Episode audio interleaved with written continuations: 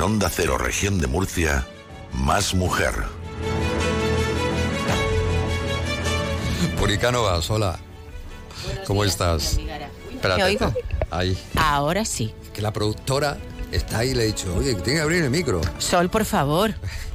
Bueno, es que está despistada, está enamorada, como diría mi suegra. la pobre ella está enamorada de la vida, de su esposo, de, su, pareja, de su hijo, de su familia, de mí. De, ti, por supuesto, de ti, lo, de ti el primero. Ella quiere a todo el mundo.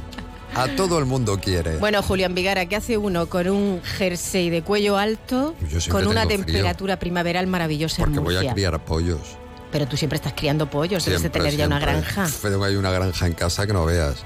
Madre mía, madre mía. ¿Hace frío? No, hace, hace... un calor. Pero ¿cómo es esta mañana? Había 5 grados a las 6 de la mañana. Bueno, a las 6 de la mañana. Te recuerdo que estamos a la... Bueno, es... Sí, es la una y media. la una y media.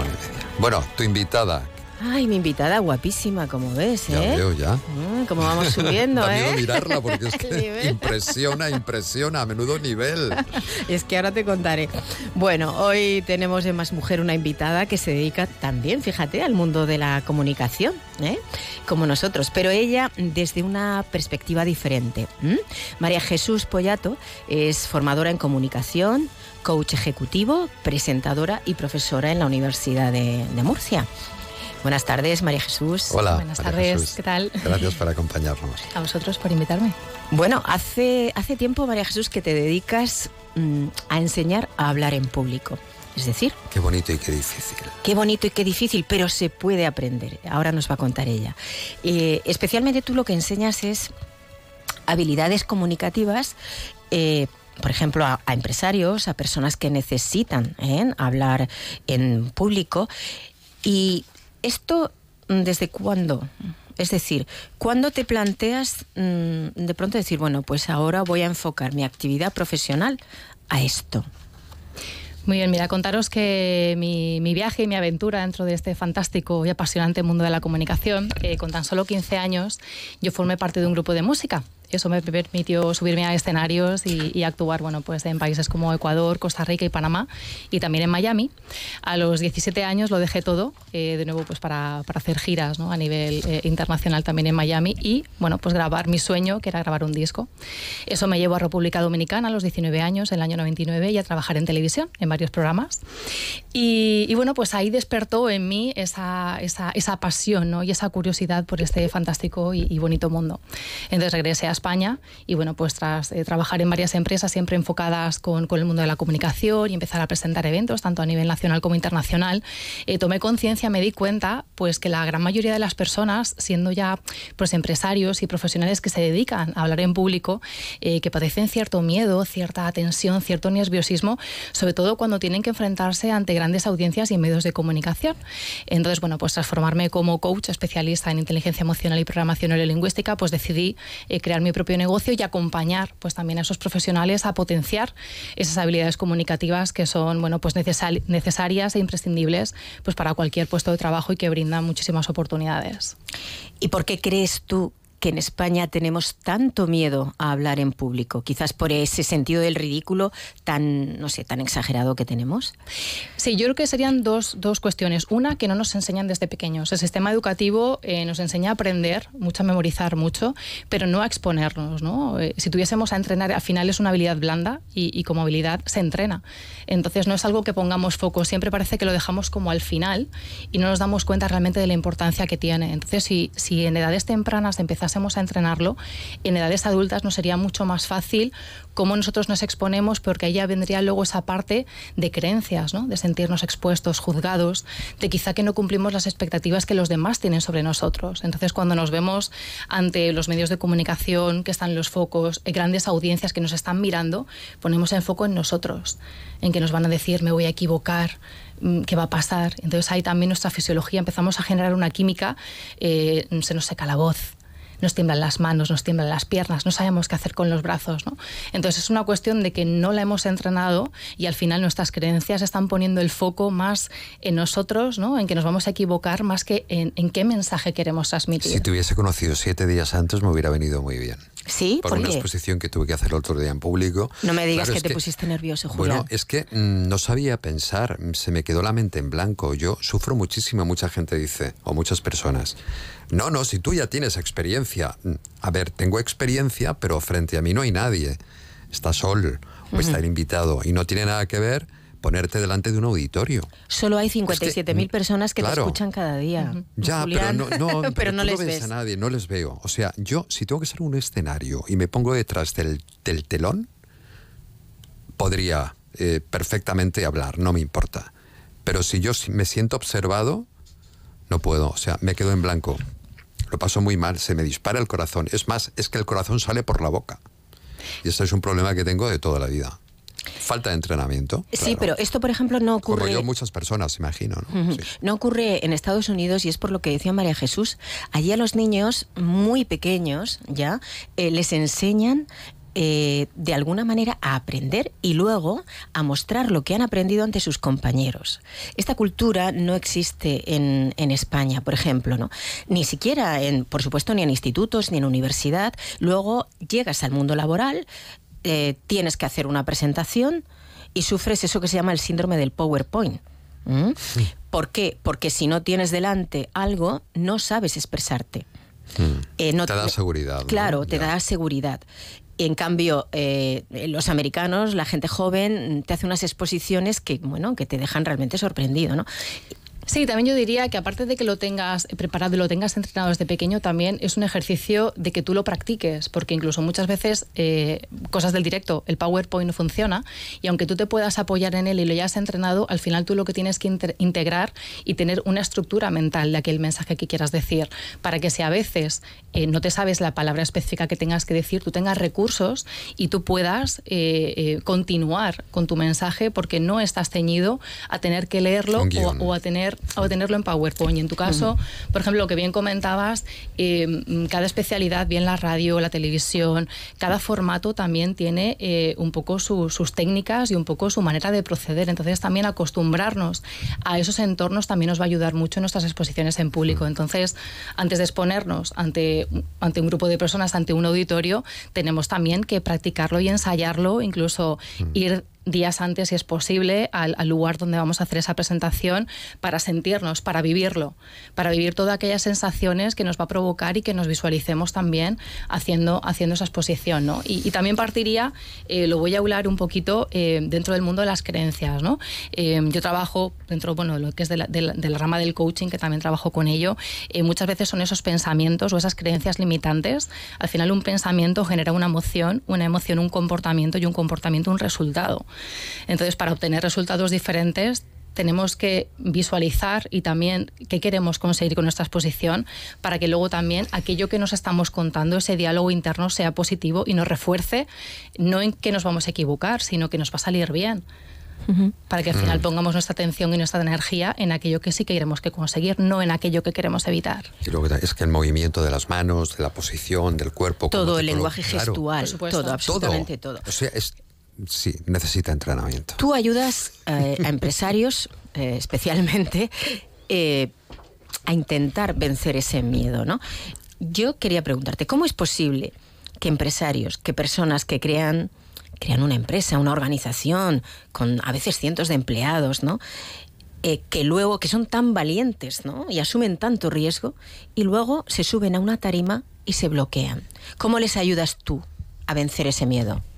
Por eso mismo, no solamente a empresarios, bueno, empresarios, empresarias, directivos, directivas, emprendedores también y Ah, profesionales. Cualquier persona, claro. Cualquier que- persona, sí, efectivamente. sí, sí. que se tengan que exponer por eso mismo, porque no es lo mismo que tengamos una conversación uno a uno o con un equipo de trabajo donde ya nos conocemos, pero esa, senti- esa sensación de estar yo expuesto ante un grupo de personas o incluso que están los medios de comunicación y al final se va a quedar grabado. Es que si me equivoco, ¿qué pasa? Entonces, eh, son diferentes maneras en las que tenemos que comunicar y efectivamente, como también tú bien decías, no solamente nuestro mensaje a nivel verbal, sino que nuestro lenguaje no verbal acompaña, incluso tiene mucho más peso de aquello que decimos con palabras. Entonces, eh, una cosa es la parte de tú tener un negocio, pero al final nuestra comunicación tiene mucho que ver y con ese diálogo interno, como bien decía anteriormente, de decir es que me voy a equivocar o no tengo las palabras, o bien sobre todo lo que pasa mucho es no a la hora de transmitir nuestro mensaje, sino si hay ronda, por ejemplo, de preguntas y que me van a preguntar, es que no me sé la respuesta. Cuando quizá un empresario, un directivo, personas que tienen, piensan que le van a hacer una pregunta que no saben la respuesta, se sienten vulnerables. Se sienten que si no saben la respuesta, su posición como responsable que queda ahí, ¿no? Entonces creo que también hay que trabajar una serie de creencias que al final eh, mm, eh, eh, es, la primera premisa para que luego tu comunicación sea eficiente y al final si te equivocas, ¿qué es lo peor que puede pasar? Pues, o, discúlpenme, en este momento tendría que ver los datos para poder darle pues una, información mucho más fehaciente porque ahora no, no lo tengo, ¿no? Pues posponer un poco esa respuesta, si no lo sabemos en el momento, pasa después. La, la, respondo después, no, no hay ningún problema. Yo no sé, Julián, y bueno, y Estoy completamente abducido ahora mismo. yo, eh, quizás por dedicarnos a los medios de comunicación, aunque bueno, tú sabes que yo ya hace muchísimos años que, en mm. fin, tengo un negocio diferente, pero mm, siempre he pensado eh, que realmente era muy, muy importante saber comunicar bien. Desde un profesor que si comunica bien eh, su materia, motiva a sus alumnos. Un comercial que mm, comunica bien, consigue venderte un producto.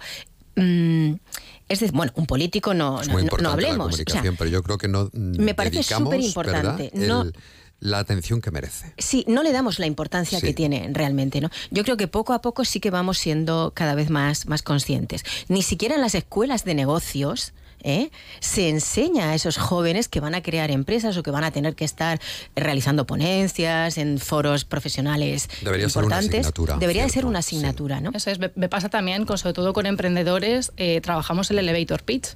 Al final es que si tuviésemos esos, ese minuto de oro, ¿no? Cuando traduce, traduce lo de elevator pitch beach. Elevator pitch es básicamente ¿no? pues una conversación de ascensor, ¿no? Tenemos esos 60 segundos, el minuto de oro, que si tenemos delante de nosotros ese inversor, esa persona que va a poner capital en nuestro proyecto, al final si no sabemos cómo generar esa curiosidad para luego poder, ahí no vamos a hacer el negocio, pero para después tener una cita tranquilamente, dejar nuestra tarjeta, que se interesen por tu, por tu, por tu idea y luego finalmente tener esa reunión donde yo le pueda presentar bien mi proyecto y al final que, que inviertan en él. Entonces, como dicen, ¿no? Eh, es tan importante tener una idea como la capacidad de saber transmitirla. Si yo tengo un negocio o una idea de negocio súper interesante, pero al final no sé cómo poder vendérsela, cómo, cómo eh, captar esa atención de mi posible inversor, al final eh, la diferencia que va a marcar con respecto a otro proyecto que quizá no es tan bueno, es esa capacidad de haber conectado con él y haber obtenido esa financiación. Es decir, saber venderte en un minuto. Efectivamente.